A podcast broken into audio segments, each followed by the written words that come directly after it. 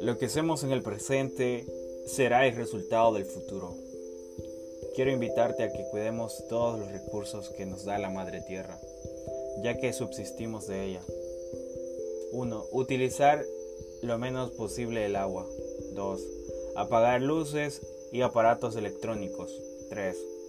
Botar la basura en su lugar. 4. Recicla las cosas que puedas. Cada pequeña cosa marca la diferencia. Tú y yo podemos cambiar nuestro planeta. Súmate.